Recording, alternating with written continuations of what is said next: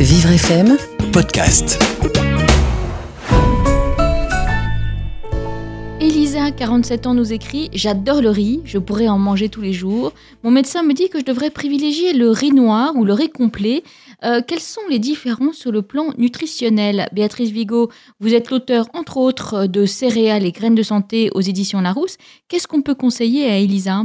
Alors c'est vrai que le, riz, je, comprends Elisa, c'est effectivement très bon, euh, mais le riz blanc a, moins d'atouts nutritionnels euh, que les autres riz, notamment le, riz complet. Euh, le riz complet, notamment, est très très riche en fibres.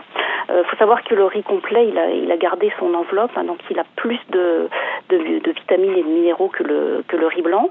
Alors il est riche en fibres, qui est très intéressant pour pour le confort intestinal. Hein. On sait bien que ça peut, aider, euh, aider les gens.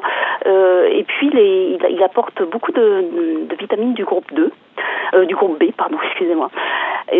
Sinon, on peut, on peut préciser aussi que ce riz complet, il est riche en sélénium, en manganèse, il contient également du, du potassium.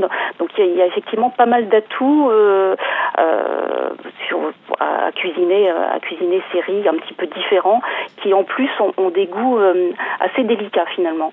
Euh, ils ont un petit goût de noisette, un, petit goût qui, qui change, bah, qui change tout simplement du, du riz blanc traditionnel. Donc, le seul euh, inconvénient qu'on pourrait lui trouver, c'est qu'il cuit plus longuement. Ouais, c'est ça. C'est la question que j'allais vous poser, Béatrice. Est-ce qu'on les cuisine tous euh, Est-ce qu'on cuisine tous les riz de la même façon? Alors, on ne les cuisine pas de la même façon, non. Le riz complet, le riz noir, souvent demande une cuisson d'au moins 30 minutes. Hein.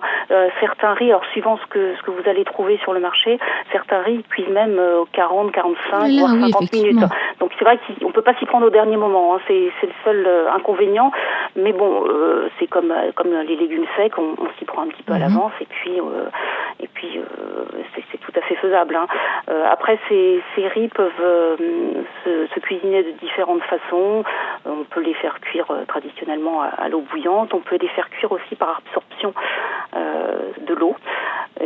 Puis un peu façon pilaf également. C'est comme ça qu'ils gardent leur saveur en général. De toute façon, a priori, bon, à part le, le fait qu'ils cuisent un petit peu plus longtemps, on peut les cuisiner avec les mêmes ingrédients et de la même façon. Oui, oui, tout à fait. On peut les associer à plein d'autres ingrédients. Euh, je trouve d'ailleurs que le riz en lui-même, euh, c'est un, un, petit peu dommage euh, de, de le laisser seul. Euh, on rehausse un peu ses, les, saveurs en l'associant à, à, par, exemple, ne serait-ce qu'un qu blanc de poireau émincé, à des légumes de saison. Et puis on peut jouer beaucoup avec les herbes, les épices. et il n'en sera que, que plus savoureux. Merci beaucoup Béatrice Vigo. Je rappelle le titre de votre livre Céréales et graines de santé aux éditions Larousse. À très vite.